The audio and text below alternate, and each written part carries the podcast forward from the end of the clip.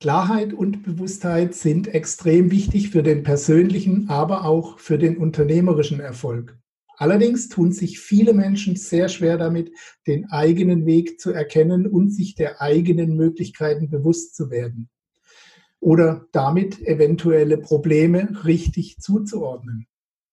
Mein heutiger Gesprächspartner hat das Quant-Modell entwickelt, das genau dieses Problem lösen soll und Menschen dabei unterstützen soll, mehr Klarheit und Bewusstheit äh, zu erlangen und in ihr Leben zu bringen. Freut euch auf ein spannendes und aufschlussreiches Gespräch mit Christoph Döhlemann. Bis gleich.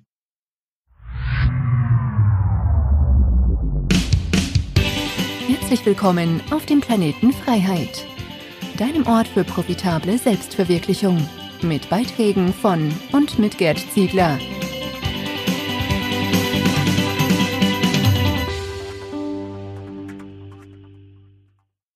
So, ja, herzlich willkommen, Christoph Döhlemann, und vielen Dank, dass Sie die Zeit nehmen, uns Rede und Antwort zu stehen. Hallo. Ja, vielen, vielen Dank, Herr Ziegler, für die Einladung. Ich freue mich. Gut, bevor wir loslegen, können Sie in Kürze zusammenfassen, was Sie morgens aus dem Bett treibt und wie Sie damit Ihr tägliches Brot verdienen.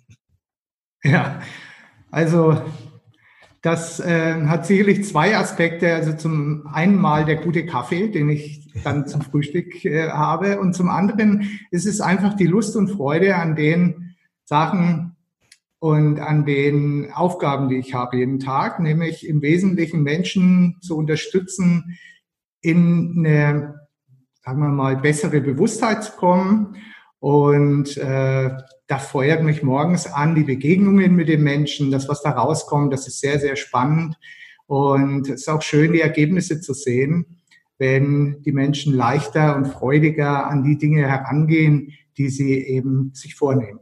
Schön. Okay, wie sich das konkret abspielt und was die Leute davon haben, genau darum dreht sich unser Interview. Ja. Ähm, ich habe es in der Anmoderation schon gesagt, für persönlichen und unternehmerischen Erfolg braucht es Klarheit und Bewusstheit. Warum fehlt das so oft in beiden Bereichen? Ja gut, also mh, hm, Klarheit und Bewusstheit. Also ähm, ich denke, ein ein Grund, den ich so analysiere, was ich so mitbekomme, ist, dass die Menschen sehr gewohnt ihre Dinge tun. Also Thema Achtsamkeit, Thema Bewusstheit äh, steht natürlich im Gegensatz zu dem, dass ich Dinge automatisiert mache. Und äh, ein Hintergrund der ganzen Thematik ist äh, ein sehr, sehr hoher Druck, den ich wahrnehme bei vielen Menschen, dass sie unbedingt etwas erreichen wollen und sich wenig Zeit nehmen, um sich mal zurückzunehmen, einfach mal, äh, mal zu gucken, was ist es wirklich, was mich innerlich erfüllt und diese Balance zu finden zwischen dem Innen und Außen. Und ein Grund, warum das die Klarheit und Bewusstheit oftmals fehlt, ist, dass es sehr einseitig betrachtet wird, nämlich wir orientieren uns vermeintlich an äußeren Dingen. Sei es im Unternehmen, an den Unternehmenszahlen, die jetzt sehr, die ja immer die Vergangenheit abbilden und das sehr kurzfristig.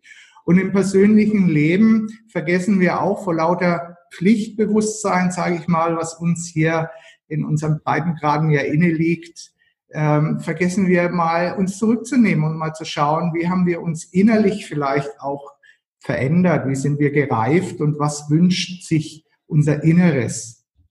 Und ähm, ja, das ist äh, im Grunde der Hintergrund, dass wir gewohnt sind, pflichtbewusst im Äußeren Dinge zu erfüllen, uns vielleicht auch zu messen mit anderen. Und da kann schönes Umdenken stattfinden, wenn gewünscht. Ne? Okay. Also es gibt ja auch diese Bewusstheit für das, was man eigentlich so tagtäglich tut und warum man es eigentlich tut. Und es gibt auch diesen übergeordneten Gedanken, ähm, äh, also Menschen, die zum Beispiel ihren Weg im Leben generell noch suchen. Ähm, was verhindert bei denen erfahrungsgemäß diese Klarheit und Bewusstheit, wo die Reise generell denn hingehen soll? Uh, das ist eine tolle Frage, sehr komplex und ich würde sagen, ganz, ganz unterschiedlich natürlich. Und es gibt ein paar Gemeinsamkeiten. Also die Gemeinsamkeiten, was verhindert, dass man sich eben mit der ähm, vielleicht mit seiner eigenen Vision oder Mission, wie Sie das beschreiben, beschäftigt, ist, ähm, der erste Grund ist, man weiß gar nicht, dass es das gibt und dass es wichtig ist für einen. Also so das Seelenheil, wenn ich es mal so ausdrücken möchte, in einem ähm, wird oft ausgelagert und man gibt anderen Leuten die Verantwortung, kümmere dich mal darum, weil einem das gar nicht so klar ist, dass jeder Mensch selber sich darum zu kümmern hat. Mhm. Eine andere ganz wichtige Geschichte ist, es fehlen oft Methoden für den einzelnen Menschen wie auch fürs Unternehmen, dass wir diese inneren positiven Bilder, die das ja sind letztendlich unsere Vision, unser Vorankommen, wie die entstehen können und vor allem, wie wir sie aufladen können. Wie können wir sie aufladen mit einem, mit einem ganz positiven Gefühl, weil das Bild alleine ist noch nicht ausreichend. Es kann vielleicht auch sehr aus dem Verstand kommen, aber wenn es aus dem Herzen kommt und es ein positives Gefühl in diese Bilder äh, gebracht wird, dann äh, sind sie viel leichter zu realisieren. Und die Methode, wie, wie man das macht oder sich überhaupt Zeit nehmen dafür, das zu beschäftigen, die ist oftmals gar nicht bekannt. Mhm. Und dann als dritten Punkt würde ich dann anführen, was wir gerade hatten. Es ist einfach die Gewohnheit. Es ist die, diese allgemeine Hektik auch und vielleicht auch ein Stück weit ähm, wenig Klarheit über das, was ich tagtäglich konsumiere. Ja, also dass man vielleicht ein Stück weit auch mit Überleben beschäftigt statt mit Leben. Ja, und, ja. Äh, genau, die, die Energie gebunden. Womit wir beim Übergang werden, Sie sind der Entwickler des Quant-Modell. Jeder Buchstabe steht für einen Bereich. Und es geht dabei um Energie, wenn ich es richtig gelesen und verstanden habe, genauer gesagt um unterschiedliche Energieformen. Können Sie ja. uns da einen kurzen Überblick mal geben, was es damit auf sich hat? Ja, also vielleicht können wir erstmal den Begriff Energie, so wie wir ihn verwenden, definieren, weil, naja gut, also beim, äh, beim Energiedienstleister wird er anders definiert als vielleicht ja. bei einem Homöopathen oder bei einem Arzt, whatever. Also im, im Quantenmodell sagen wir einfach, Energien, die haben vier unterschiedliche Qualitäten, Q, U, A, N, kommen wir gleich noch drauf wahrscheinlich, ja. und äh, hat eine hat einen Träger einfach. So sind so natürliche Gesetze. Und diese Energien, also das Potenzial ist erstmal unsichtbar. Das definieren wir mit, mit Energie. Es ist unsichtbar und erst in, in der Wirkung, also erst in dem, wenn ich diese Energie, dieses Potenzial einsetze im Unternehmen oder in meinem Privatleben, sehen wir eine Wirkung davon und letztendlich auch ein Ergebnis in der Materie. Das ist unter dem Begriff Energie zu verstehen. Und da haben wir eben die vier großen Energien Q, U, A und N im Unternehmen beobachtet und sehen, wie sehr unterschiedlich die wirken. Und letztendlich braucht es alle vier, aber in einer unterschiedlichen Reihenfolge. Okay. Für ein klares Bild gehen wir jetzt natürlich auf diese einzelnen Bereiche und Elemente des Modells mal ein und machen vielleicht ein Beispiel dazu, dann wird es ein bisschen klarer. Angefangen beim Q, also der Quellenenergie. Um was geht es da für den einzelnen Menschen, aber auch für ein Unternehmen? Mhm. Also ähm, die in einem Unternehmen, meine ich, ist es relativ einfach. Das ist die Vision. Das ist das Zukunftsbild. Und äh, die Frage ist, wie sexy ist das Zukunftsbild für alle Beteiligten für die Kunden und wie passt es zu der inneren Stimmung und zu den inneren Potenzialen der äh, Menschen und Mitarbeiter. Und das ist die Quellenergie. Die zeigt auch, wie mutig sind die Menschen da drin, mal aus der Box herauszugehen und Dinge zu wagen. Im Unternehmen wie im eigenen Leben ist es sehr schön, äh, erkennbar. Und zwar ähm, frage ich manchmal im Unternehmen, was ist denn eigentlich äh, passiert so in den letzten Monaten oder Jahren? Wie viele Fehler sind gemacht worden, die durchaus auch mal Geld gekostet haben? Nicht existenzbedrohlich waren, aber wo man gesagt hat, da warten wir sich mal aufs Eis. Das ist, wenn man so will, die Quellenergie. Und wenn man viele solche Sachen ausprobiert hat, dann ist es eine gute Geschichte, weil man immer auf einem neuen Weg ist in Richtung seines eigenen Bildes. Also man hat die Idee, man hat die Vision, man hat dieses positive Bild und man ähm, wagt sich auch aus dem bisher Bekannten heraus, um diese Bilder zu erfüllen, weil Leben heißt Bewegung letztendlich und das kann nicht in einer starren Gleichheit über Jahre wirklich gut funktionieren, dass man zufrieden und, und glücklich ist. So ist zumindest meine Beobachtung. Mhm. Ist das so das, das berühmte, warum ich etwas tue, also der Antrieb, was mich dann äh, auch letztendlich, äh, ja, wie ich es vorhin schon gesagt habe, morgens aus dem Bett treibt?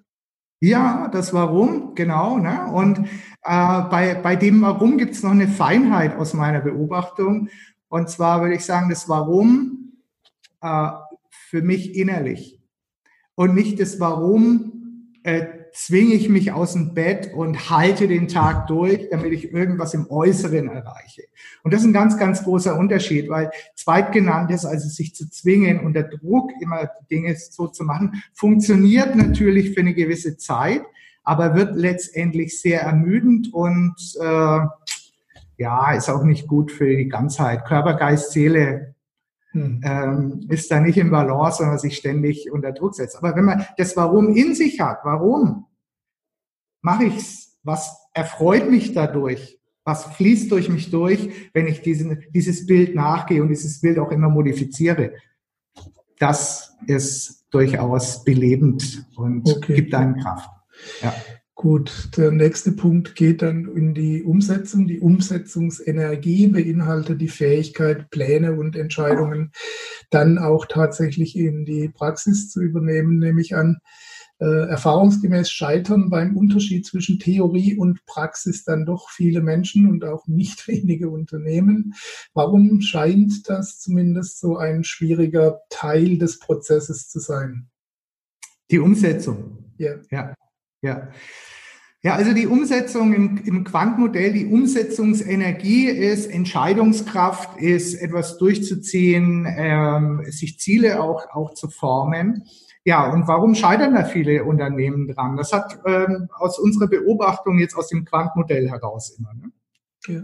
Ähm, einfach verschiedene Ursachen. Also das, das eine Mal ist, ähm, die Umsetzungsenergie ist immer dann am stärksten oder es fällt am leichtesten, wenn die Vision, also die Quellenergie, deutlich spürbar ist im Unternehmen.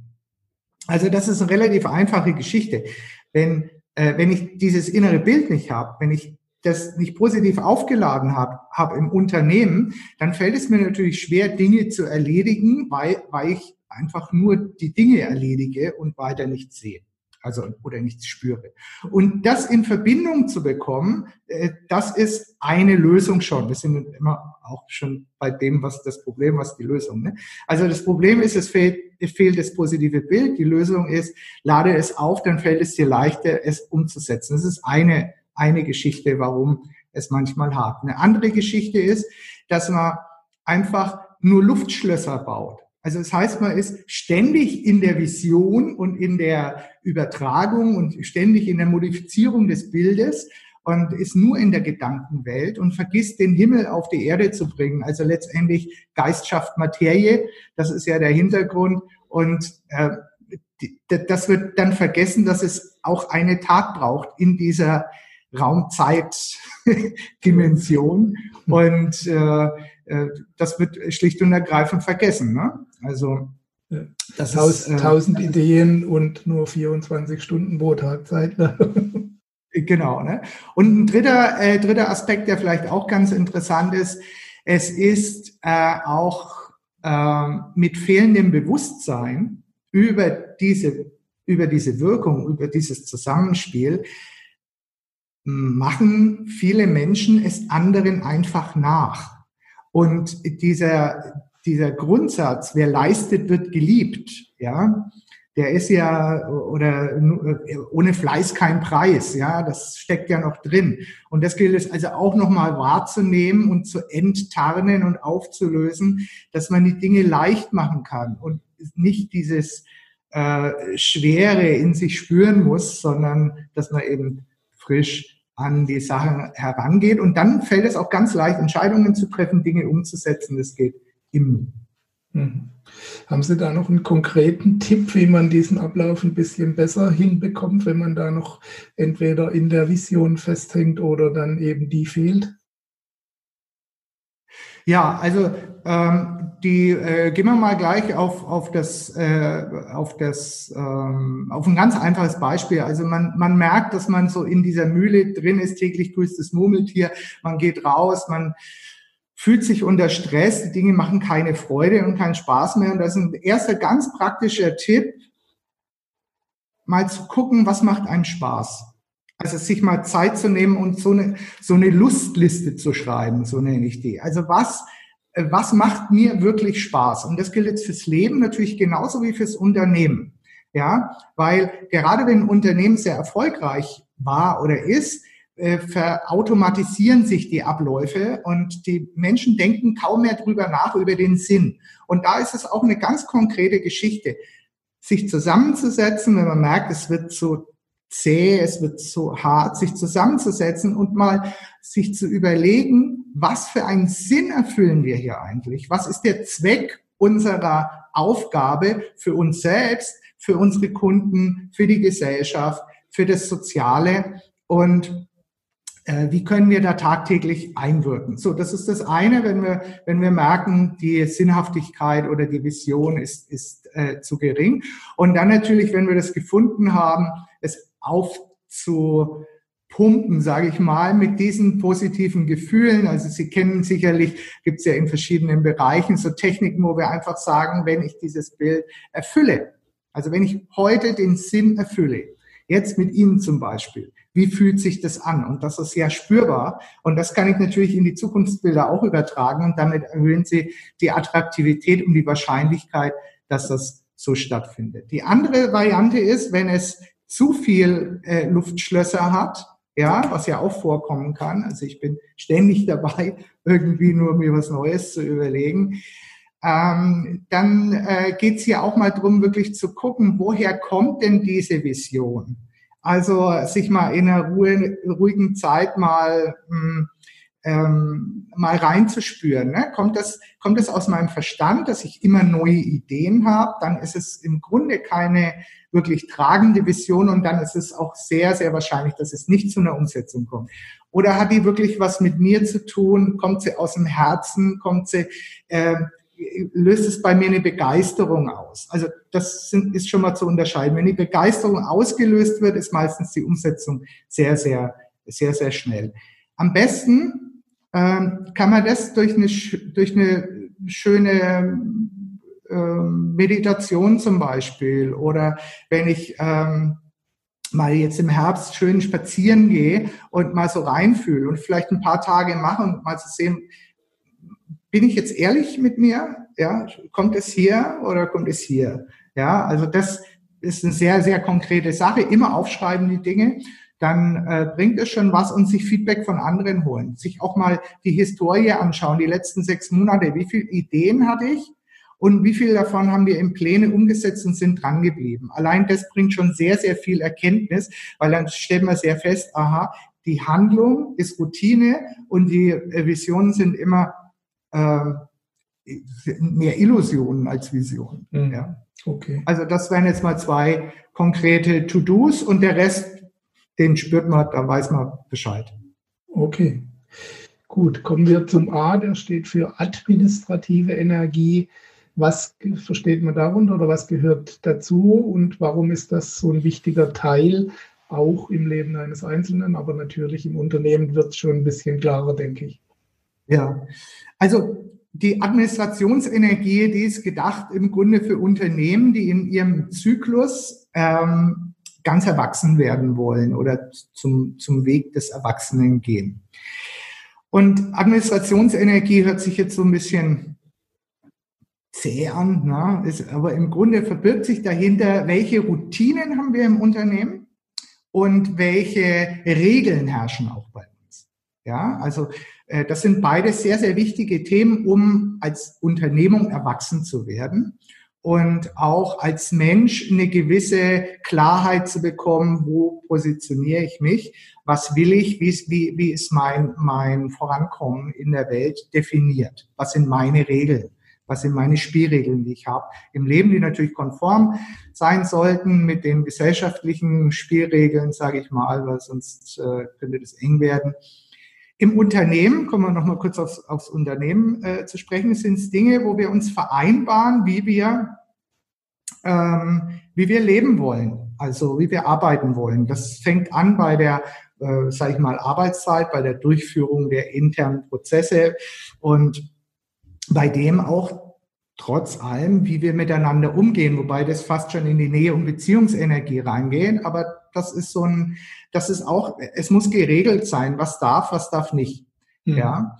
Und da geht es gar nicht um den Inhalt, sondern es geht eher darum, dass es geregelt ist. Bei uns zum Beispiel ist es so, wir haben von den Arbeitszeiten überhaupt gar keine Regelung. Wir vereinbaren uns, das Arbeitszeit gehört dazu. Viele Unternehmen sind ja mit Homeoffice oder mit Gleitzeit und so weiter in, in dieser Administrationsenergie drin. Das passt. Also es geht nicht darum, dass es starr ist, sondern es geht darum, dass es geregelt ist. Und Freiheit kann auch einfach dann eine Regel sein, ne? wo wir mhm. sagen so, wir organisieren uns selbst. Agiles Arbeiten zum Beispiel ist im Grunde auch eine, eine Administrationsenergie, aber in diesem Rahmen ist eben sehr viel möglich. Ne? Evolutionäre Unternehmung, Soziokratie und was da alles so mit reinkommt, äh, hat, hat ein Reglement mit dem Ziel aber, und das ist wichtig bei dieser Administrationsenergie, immer die Erfüllung der Quellenergie zu unterstützen. Es ist quasi der Diener dafür. Mhm. Und vergleichbar ist es im Sport.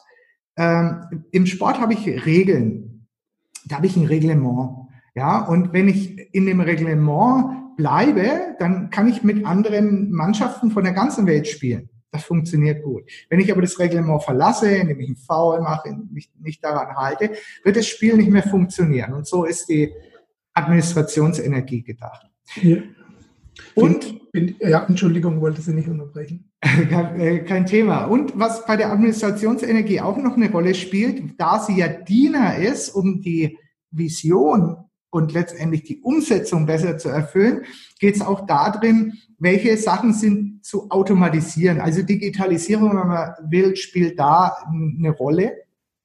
Und äh, da geht es äh, immer darum, welche Sachen können wir ähm, äh, äh, routiniert auslagern, um mehr Energie oder mehr Freiraum, mehr Zeit zu haben, um die Quellenergie und die Umsetzungsenergie in die Tat umzusetzen. Ja, also mhm. das ist äh, so ein Zusammenspiel.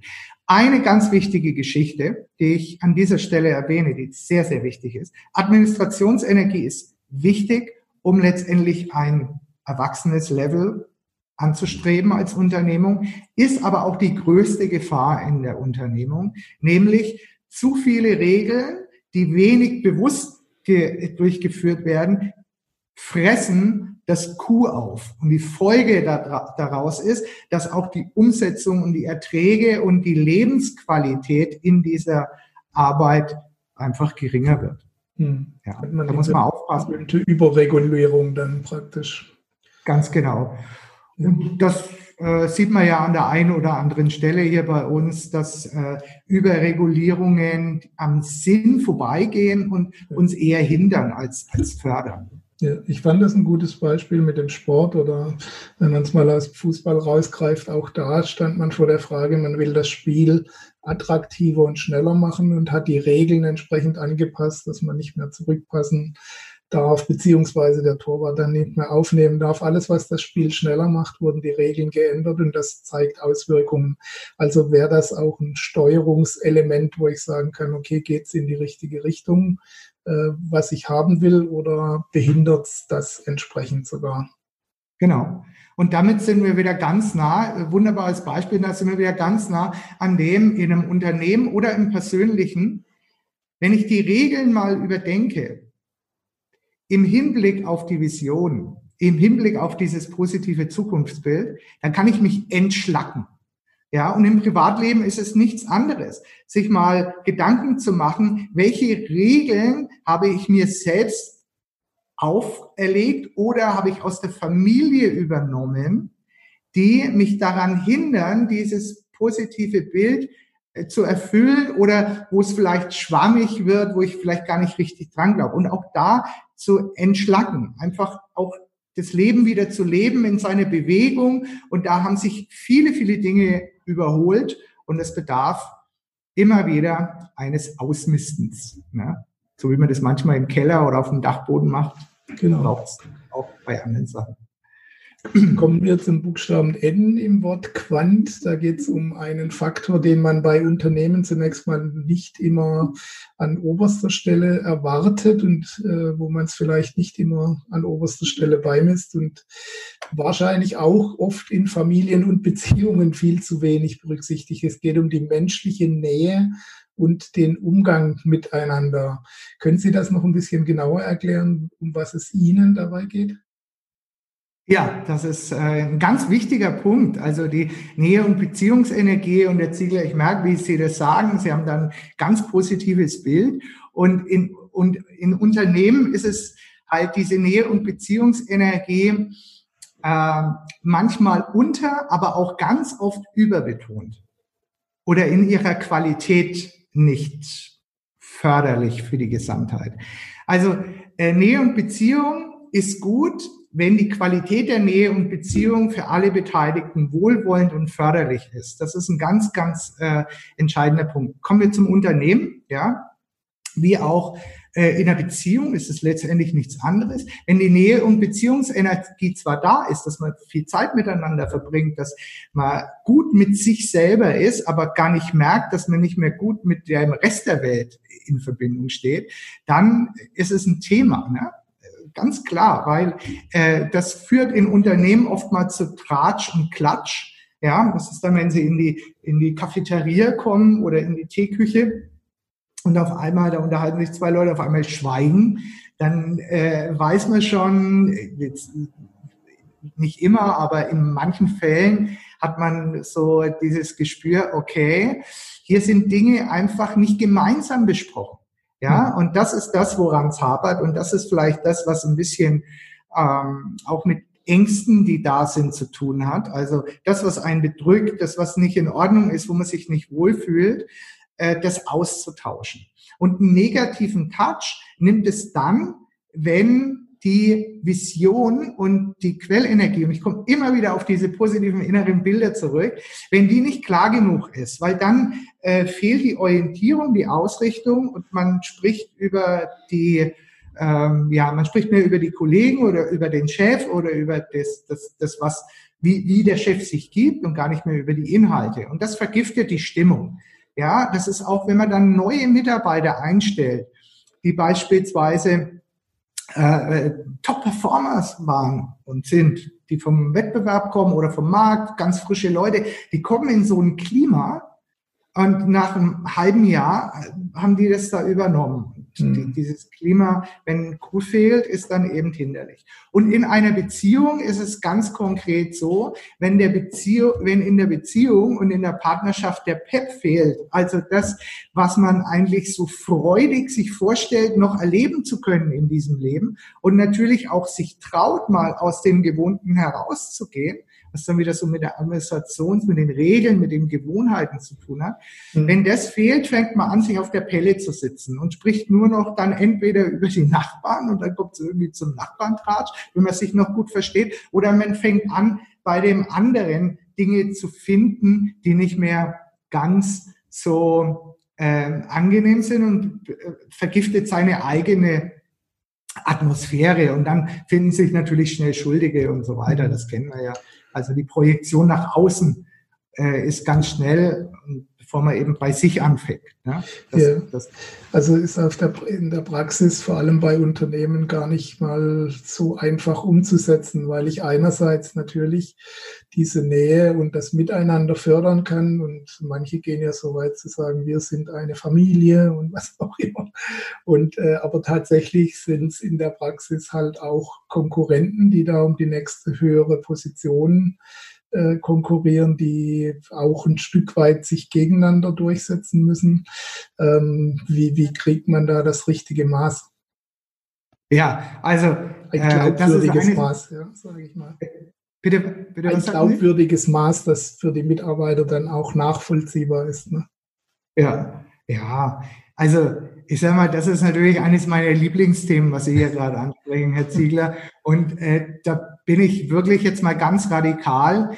Ich äh, sage, idealerweise führen, äh, äh, schaffen wir diesen ganzen Führungskram ab okay. im Unternehmen. Also das ist äh, ähm, auch historisch bedingt, glaube ich, an der Zeit, dass wir das jetzt machen. Weil diese ganze Führungskapriolen, die wir haben, die stammen ja noch aus einer Zeit des Militärs. Ja, also wie, wie äh, äh, größer organisierte Firmen und äh, entstanden sind, brauchte es ja irgendeine Form der Organisation und die hat man sich aus dem Militär geholt.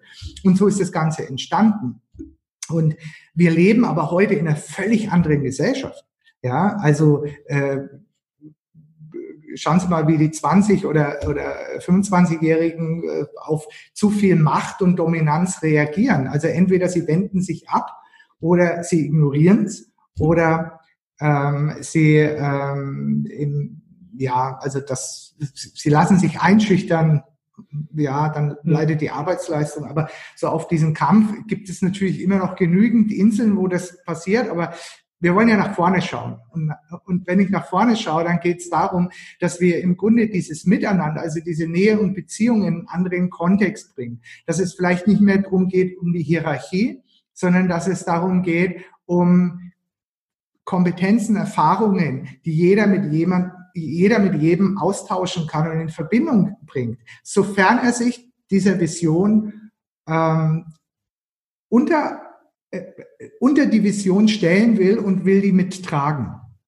Das ist das eine. Und für die anderen, die an ihren Hierarchien festhalten, was ja oftmals aus Angst oder Unsicherheit entsteht, ja gut, äh, da geht es ja auch darum, wie gehe ich mit dem Menschen selber um? Wie gehe ich mit diesem, Sie sprachen vom Konkurrenzbewusstsein, ja, wie, wie, wie fördere ich das? Ja, lasse ich das überhaupt zu?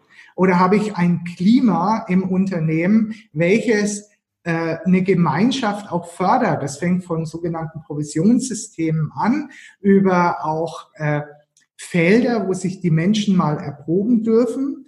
Und im Grunde, wie bewusst ist der Chef? Das ist aus meiner Sicht der, der, der Knackpunkt, den jeder mittelständische Unternehmer für sich auch mal prüfen sollte, wenn er eine Hierarchie hat. Wie bewusst sind die Hierarchien? Weil früher war es ja so, der mit der größeren Macht oder Autorität im Unternehmen führt die mit der geringeren Autorität. Und wir befinden uns in einem Wandel, wo der bewusstere Führer oder die bewusstere Führungskraft oder der bewusstere Vorgesetzten oder überhaupt der bewusstere Mensch im Unternehmen den weniger bewussten führt. Weil, weil, weil wir arbeiten immer komplexer, man braucht immer größere äh, äh, Zusammenhänge und die inneren, die inneren Störfaktoren, sage ich mal, also das, was, was mich äh, behindert an meinem Erfolg, die werden immer wichtiger, diese zu erkennen und aufzulösen und weniger andere äh, zu treiben oder zu motivieren. Und das ist auch eine Frage des Menschenbildes, glaube ich, an dieser Stelle. Ja, mhm. also äh, die Beobachtung ist, äh, wir haben Menschenbilder in Unternehmen, die relativ flach geführt sind, die relativ frei agieren, wo der Chef oder alle ähm, Vorgesetzten, und da gibt es meistens nur eine geringe Zahl, die alle ein, ein Menschenbild haben, die sagen, ich arbeite mit erwachsenen, verantwortungsvollen und motivierten Menschen zusammen. Ja, das sehe ich. Und wir wissen, alles, worauf ich mich konzentriere, wächst. Also konzentriere ich mich darauf, dass mein äh, Kollege eigenverantwortlich und motiviert ist, dann fördere ich das in ihm. Und wenn ich äh, ihm misstraue, ja, dann äh, wächst das in unserem gemeinsamen Klima. Und äh, das ist äh, aus meiner Sicht äh, eine Einst also die Grundlage dafür ist die Einstellungssache der Menschen, die das Unternehmen haben. Gut, okay. Also ich denke, das wäre ein Thema nochmal für ein eigenes Interview, wie man dann äh, das mit dem ganzen Belohnungssystem dann auch anpasst. Aber äh, lassen Sie uns bei der beim Thema bleiben. Äh, grundsätzlich abschließend noch zum Thema Miteinander. Haben Sie das Gefühl, dass vor allem der Umgang miteinander in unserer Gesellschaft zunehmend leidet? Also in Hinsicht Social Media, Shitstorms, festgefahrene Meinungen, Schwarz-Weiß-Denken? Oder ist das nur eine Wahrnehmung, weil das Internet nun die Lupe so darauf richtet? Und mhm. ist das äh, ansonsten auch eine Entwicklung, die vorher unabhängig vom Internet schon da war? Ja, also das mit der Lupe, der, der Vergleich, der gefällt mir gut. Das ist, äh, ähm, ja, ich glaube, das passt. Man kriegt einfach viel mehr mit. Das ist der Punkt, ja. Man kriegt viel mehr mit und man hat, also Mann, sage ich, jeder, der sich damit beschäftigt, hat äh, natürlich auch, ähm, also steht an dem Punkt, wo er sich entscheiden muss, lasse ich das weg, ja, oder lasse ich mich drauf ein? Und wenn, also das heißt Beispiel Social Media egal welche Plattform ich da nehme. Und die haben natürlich so ein, ja, so was sehr Plakatives und ich will mich darstellen, also was sehr nach außen gerichtet ist. Und ähm, ich, meine Beobachtung ist die, also in diesen ganzen sozialen Medien äh, entsteht ein Bild und meistens ein Trugbild, was man oder oder so eine ein aus einer anonymen Ecke was was zu tun was äh, im Grunde relativ wenig mit einem äh, eben mit, mit einem frei oder glücklich oder freudvollen, kraftvollen State zu tun hat. Ja, weil äh, den habe ich für mich selbst und da brauche ich jetzt wenig Leute, die mir das bestätigen, dass das jetzt ein kraftvoller State ist. Aber das ist natürlich eine Tendenz, wie wir gerade lernen, äh, um auch auch dieses diesen Teil Ego, Ne? Ich glaube, das ist eben das Größte, was wir da erleben. Mhm. Ja, also in, in dem Social Media geht es hauptsächlich um diese Ego-Nummer, also sich darzustellen, sich auch äh, zu trauen, dem anderen zu widersprechen auf eine fiese Art und Weise, so ähm, was Sie da angesprochen haben. Und ähm, auch da geht es darum, das zu kultivieren für sich selbst. Ja, also ich, ich denke, ähm, und erfahre das, dass die Menschen, die zum Coaching oder zum Seminar kommen, äh, ganz andere sind als die auf den, auf den Kanälen, ja, wie, wie sie sich darstellen und auch so ein, so Durst haben, so eine richtige Freude daran, mal auszuschalten, das Ganze und bei sich zu sein. Ja, und da äh, bin ich schon bei Ihnen. Wir haben das unter der Lupe und wir haben so viele Kanäle, die lenken uns ab von dem Eigentlichen, nämlich in unserer Kraft zu sein und die Dinge äh, durchzuführen. Weil bei uns in den Coachings und Seminaren ist es immer so, dass wir äh, Handys abgeben und Uhren auch, ja, um, um mal wieder bei sich zu sein. Und das ist für viele gar nicht so einfach. Ja, ja also spätestens in der Mittagspause, spätestens in der Mittagspause haben die das erste Thema. Ne? Ja. Okay? Und schon allein diese Erkenntnis kann viel bringen. Ja. Okay, beim äh, gute, gute Überleitung zum nächsten Buchstaben, nämlich dem T. Da geht es um unumstößliche Tatsachen zu akzeptieren und sie sich bewusst zu machen. Ähm, kämpfen wir da oft gegen Windmühlen oder reden uns die Wirklichkeit ein Stück weit auch schön? Um was geht es da genau? Ja, also äh, die, die Energien, die wir jetzt beschrieben haben, äh, die haben eine Basis, dass sie funktionieren können. Und die Basis sind die Tatsachen. Und wir haben einfach mal zusammengefasst, was sind denn die Tatsachen, die auch in Unternehmen oder in Beziehungen, also das gilt 100 Prozent gleich für den privaten Bereich, äh, die verhindern, dass wir uns leben, dass wir unsere Bilder leben. Und das haben wir die Tatsachen genannt. Und äh, eine Tatsache beispielsweise ist, dass wir äh, immer wieder bemerken, dass Menschen, egal ob in der Beziehung oder im Unternehmen, andere Menschen verändern wollen.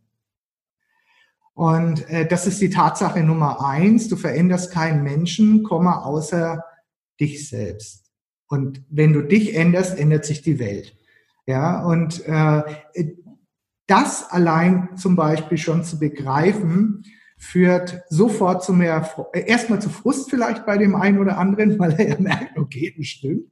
Ja, aber letztendlich zu mehr Freude, zu mehr Leichtigkeit, weil man auch besser äh, fokussieren kann, wo, was kann ich bei anderen in Anführungszeichen erreichen, nämlich ich kann einen Raum schaffen, in dem der andere sich entdecken kann.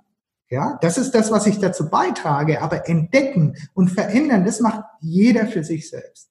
Also das heißt, ich bin nicht völlig, äh, ähm, äh, mir sind nicht völlig die Hände gebunden in dem, aber meine Erwartung sollte eine ganz andere sein, nämlich ich biete etwas an und ich muss einfach gucken, was der andere draus macht.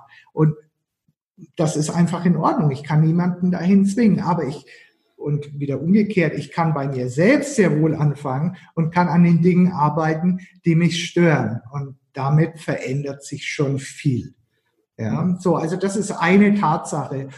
Äh, und da haben wir insgesamt zwölf Stück. Eine weitere wichtige, vielleicht für dieses Interview, habe ich mir überlegt, ist das Thema Macht im Unternehmen. Ja, also ähm, das Thema Macht wird ja oft fälschlicherweise angeordnet in der Geschäftsführung eines Unternehmens, ja. Oder in der Beziehung, keine Ahnung, da gibt es dann für bestimmte Bereiche Macht, Macht. Unbewusst, nicht betitelt. Im Unternehmen ist es dann eben betitelt. Und äh, das kann so eine, auch, auch so ein Refresh sein, nämlich die Macht im Unternehmen hat letztendlich nie der Chef, sondern immer der Mitarbeiter ja, weil ähm, wenn äh, Sie als mittelständisches Unternehmen morgens in die Firma kommen und Sie stellen fest, dass Ihre ganzen Kollegen nicht da sind, dann wissen Sie sofort, wer die Macht hat, nämlich der, der seine Kooperationsbereitschaft anbietet oder entzieht. Und das kann ich eben nicht erzwingen, sondern es geht geschickt und bewusst ein Feld aufzubauen, was so viel Sog hat, dass die Leute gern ihre Kooperationsbereitschaft einbringen und anbieten. Und das, da, da gibt's kein Links und kein Rechts, das ist so. Ja, und wir können, unser Verstand kann uns x Schleifen vorgaukeln, die wir machen wollen, aber letztendlich geht es um, wie schlau bin ich als Unternehmer, ein Umfeld zu kreieren, dass die Menschen mit Sog gerne zur Arbeit kommen. Und da geht es nicht darum, möglichst viel Geld zu bezahlen. Das ist die, das, das Geld, äh, viel Geld zu bezahlen ist kein Sog, ja, mhm. sondern da geht es wieder um die Vision, um die Nähe und Beziehung, um das Miteinander, um äh, verträgliche Regeln, um eine angenehme Umsetzung. Ja, also das äh, sind äh, die Tatsachen. Jetzt mal zwei Stück mal am Beispiel genannt und insgesamt haben wir da zwölf definiert, die aus unserer Sicht eine Rolle spielen, damit die Energien gut wirken können. Hm. Das heißt, mir dann auch Klarheit über die tatsächlichen Verhältnisse zu schaffen und ähm, über ja, den Ist-Zustand unterm Strich. Ja, ja, genau. Also es, es, geht ja, äh, es geht ja darum, äh, die Welt so zu sehen, wie sie tatsächlich ist. Hm, okay. Wäre jetzt so, so, der Idealzustand. Ne? Ob, man da, ob man da mal hinkommt, I don't know. Yeah. Weil letztendlich sehen wir, sehen wir immer uns selbst. Ne? Ja. So. Und, äh, natürlich, wenn ich, wenn ich, äh, weil wir ja nicht allein auf der Welt sind, wenn ich Dinge annehme, die eine Illusion sind, aber letztendlich nichts mit, mit der Wirklichkeit zu tun haben, dann äh, können die Ergebnisse auch nicht so sein, wie ich mir das wünsche. Und deswegen gehören diese Tatsachen auch dazu. Ganz kann man, kann man sich schützen vor einerseits Dramatisierung, andererseits Schönfärberei? Also die, diese subjektiven Elemente der Wahrnehmung ein bisschen herausfiltern?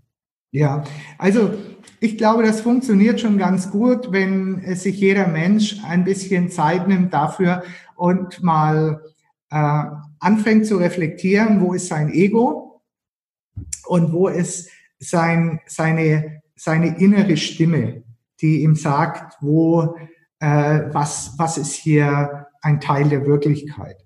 Ja, also damit fange ich an, diese Dramatisierung oder Schönfärberei, die immer aus dem Ego herauskommt, weil das Ego das bewertet und auch Spaß an Drama hat, je nachdem, was für ein Charaktertyp ich bin. Ähm, also das hilft, sich ein bisschen mit Abstand anzugucken. Das Ego ist natürlich auch wichtig. Es hilft uns ja bei alltäglichen Planungen und so weiter. Aber wenn es das Steuer übernimmt, dann kommt es eben zu solchen Sachen. Also das ist aus meiner Sicht der erste Schritt. Ja, sich mal bewusst werden, was ist Ego, was ist Verstand und was ist meine innere Stimme. Ähm, wir ähm, machen das sehr exakt, dass wir, dass wir hingucken und sagen so, wie, wie stark ist eigentlich mein Anteil in mir? Wie stark bin ich ego dominiert im Moment? Oder wie sehr habe ich Zugang zu meiner inneren Stimme? Das äh, analysieren wir in den Seminaren und Coachings und es ist teilweise halt schon auch stark zu sehen, wie, wie, wie groß das Ego teilweise geworden ist und wie schnell es aber, wenn es erkannt ist, wieder in einer, in einem richtigen Format auch kommen kann. Also das ist eine Möglichkeit, sich Schönfärberei oder Drama zu ersparen oder wenn wir, wenn wir diesen ersten Punkt gemacht haben, auch hinzugehen und zu sagen, äh, okay, wie ist es denn in meiner Unternehmung beispielsweise? Was ist denn da jetzt mal ganz intuitiv der richtige nächste Schritt? Oder was ist logisch der nächste Schritt? Und diese beiden Dinge gut zusammenzubringen, weil letztendlich ist es das, die Intuition und das Bauchgefühl, was uns den richtigen Weg zeigt. Äh, das ist eine Trainingssache und die Methoden sind vielfach. Ne? Also okay. ich glaube, es ist gut, äh, Meditation halte ich für ein ganz, ganz wunderbares Mittel, um sich da näher zu kommen. Äh, ich habe es vorhin schon erwähnt, draußen in der Natur zu sein äh, und sich einfach auch Zeit für sich zu nehmen, Muße zu haben. Ja, darum geht's. Und sich da wieder näher zu kommen, aus diesem Programm auszusteigen. Okay. Gut, ich möchte zum Abschluss nochmal auf die praktische Umsetzung der Inhalte unseres Interviews dann auch eingehen. Ähm, zunächst mal für Unternehmen, danach auch für den einzelnen Menschen. Ähm, gerade bei Unternehmen ist es ja häufig so, dass sie auf Gewinnmaximierung fixiert sind, vor allem die größeren Unternehmen. Ähm, dem wird dann alles untergeordnet und nicht wenige gehen dabei an die Grenze des Vertretbaren, manche auch darüber hinaus. Die mhm. Resultate für das, Umwelt, äh, für das Umfeld, die Umwelt sind klar erkennbar, aber auch für die Unternehmen selbst bringt das ja dauerhaft Nachteile. Wie äußert es sich da und wie wirkt sich so eine einseitige Orientierung für das Unternehmen aus?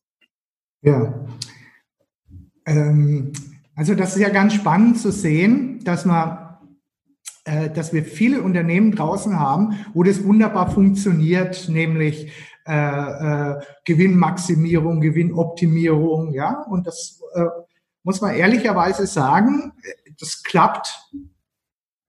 Punkt. Ja. Klappt es dauerhaft? Nein. Punkt. Ist es gut für die Menschen und für die Gesellschaft? Nein. Punkt. So, also ähm, äh, es ist eine Positionierung des Einzelnen, die da dahinter steht. Ja, also wo will ich mitspielen? In welchem Spiel? Ne? Sehe ich das ganzheitlich? Also Körper, das ist der wirtschaftliche Gewinn, Geist, das ist der Frohsinn und Seele, das ist das Wohlfühlen. Und sehe ich diese Ganzheit des Menschen, wenn ich jetzt mal nur die drei Ebenen nehme, sehe ich, sehe ich das und will ich auf allen drei Ebenen einen Beitrag leisten mit meinem Unternehmen und Menschen zusammenführen. Ja, also wirtschaftlich attraktiv, äh, mental gut drauf, ein gutes Bild von sich auch zu haben und wohlfühlen, also dass auch was für die Seele getan ist. Oder sage ich, das ist mir alles egal, mir geht es darum, mich wirtschaftlich zu optimieren. Und das sind wir wieder im Grunde am Anfang des Gespräches, was treibt mich morgen aus, morgens aus dem Bett, genau solche Dinge zu diskutieren, und zu zeigen und die Menschen abzuholen, weil die Erfahrung, die ich gemacht habe, ist, dass viele einfach gar nicht wissen, dass das andere geht. Mhm. Also ich kann wirtschaftlich mindestens so erfolgreich sein wie, äh, wie ein Unternehmen, was sich nur auf die Wirtschaft konzentriert, also nur auf die Zahlen konzentriert, kann ich mindestens so erfolgreich oder erfolgreicher sein, wenn ich alle Dinge miteinander verbinde. Und vor allem fühlt sich jeder und auch der Unternehmer selber viel wohler damit. Mhm. Ja, und, und das ist so eine Geschichte. Ich glaube, da können wir super einwirken, dass wir die Menschen abholen, dass wir beispielsweise jetzt mit dem Quantenmodell den, den Menschen überhaupt mal einen Weg bereiten, beschäftige dich mit deinem Inneren und dann kannst du es im Äußeren wunderbar umsetzen, weil nichts anderes ist das Quantenmodell. Okay. Und äh, das äh, in, halt in eine Form gebracht, dass auch der Verstand gut damit umgehen kann. Weil das ist natürlich der, der, äh, der von vielen der Weg, wo sie kommen. Sie wollen erstmal was verstehen und danach kommt dann halt oft nichts. Aber im Quantenmodell kann eben das kommen, dass es um so geht, dass es ums Wohlfühlen geht, dass es um Begeisterung geht und daraus einfach der Ertrag entsteht.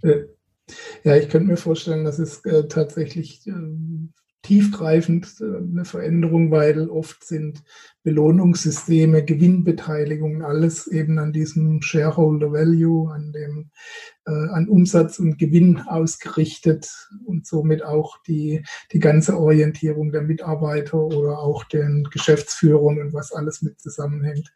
Mhm. Ähm, das umzustellen auf Werte, die teilweise nicht so eindeutig messbar sind, ist, stelle ich mir zumindest nicht einfach vor. ja, ist eine spannende Aufgabe und äh, was da auch noch eine große Rolle spielt, sind ja alle Beteiligten. Also wir, wir tendieren ja auch so in unserer, in unserer Betrachtung immer so den Fokus auf den Chef oder Inhaber oder das Führungsteam zu haben. Aber letztendlich ist ein Unternehmen ein Lebewesen. Und es lebt von der Einstellung aller Menschen. Und ähm, aktuell habe ich äh, zwei große Projekte, wo wir das, nämlich die Hierarchien abzuschaffen, da gerade mittendrin stecken. Ne? Okay. Und äh, interessanterweise sehen wir jetzt, äh, dass die, ein Teil der Belegschaft auch gerne geführt werden möchte. Also es ist nicht so, dass, dass jeder an der Türschwelle steht und sagt, juhu, wir schaffen die Hierarchien ab, ich habe ab morgen Eigenverantwortung, sondern viele Menschen wissen gar nicht, wie Eigenverantwortung geht. Ja, und, und das nicht aus einer bösen Absicht, sondern einfach, sie wissen es nicht. Es ist ihnen nicht bewusst. Und somit, wenn man das verändert, dann verändern wir im Unternehmen nicht nur jetzt vielleicht das Managementgeschehen, sondern wir bieten jedem eine Brücke auch für persönliche Entwicklung. Und das ist sensationell. Die, die Leute blühen auf, es kommt eine Kraft ins Unternehmen und natürlich auch die Schattenseite, der eine oder andere, für den ist es nichts. Es ist okay. Ja, so funktioniert die Entwicklung. Aber im Grunde die Kraft wird stärker und der Zusammenhalt besser. Klar, der eine oder andere braucht ja auch diese Leitplanken und die Sicherheit damit, die damit verbunden ist. Genau. Gut, äh, wenn wir das wieder auf den einzelnen Menschen runterbrechen, bedeutet Gewinnmaximierung das Gegenstück vielleicht äh, das vorwiegende Schielen auf den eigenen Vorteil. Auch hier können sich daraus kurzfristige Erfolge ergeben, aber langfristige Schäden insgesamt. Wie kann der Einzelne sein Leben gewinnbringend für alle gestalten, ohne sich selbst dabei zu vergessen und aufzugeben? Ja, also ähm ich nehme jetzt Ihren Schlusssatz, Herr Ziegler, ohne sich dabei selbst äh, aufzugeben oder zu vergessen, äh, da, den greife ich auf und sage, äh, finde dich erstmal. Hm. Ja, also das ist in, in vielen Fällen die Grundlage, sich überhaupt mal zu finden. Wir hatten es bei der Quellenergie, ja, mal eine Lustliste zu schreiben, mal, was, was dient mir für mein Seelenwohl? Allein das mal sich, sich äh, zu, äh, zu überlegen, ja, und dann äh, schriftlich, ja, schriftlich auch mal sich die letzten Jahre auseinanderzulegen und mal zu sehen, was ist eigentlich tatsächlich, wenn ich ehrlich bin zu mir, der Preis, den ich bezahle für mein Haus, für mein äußeres Glück, für mein, verstehen Sie? So, ja. und bietet mir das wirklich äh, diesen Mehrwert? Ist es das, was mich innerlich erfüllt?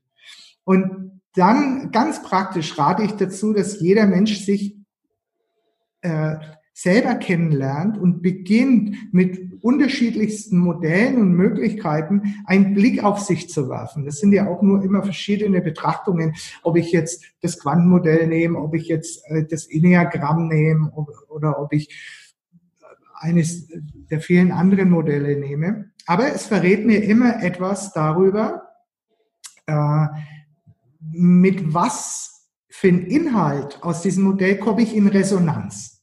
Und dann weiß ich, mit dem Inhalt aus diesem Modell, mit dem ich in Resonanz komme, das hat was mit mir zu tun.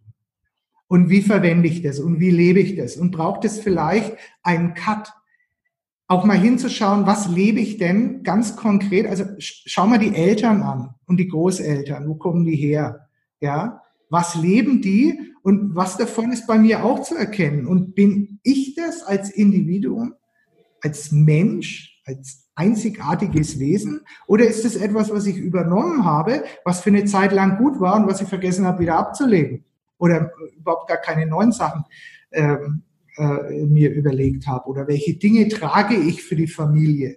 Ja, da gehe ich in die Familienaufstellung. Das äh, hat man ja auch äh, ganz äh, tolle Aspekte, wo man sich freiräumt und zu sich kommt. Und dann sind wir beim Bewusstwerden.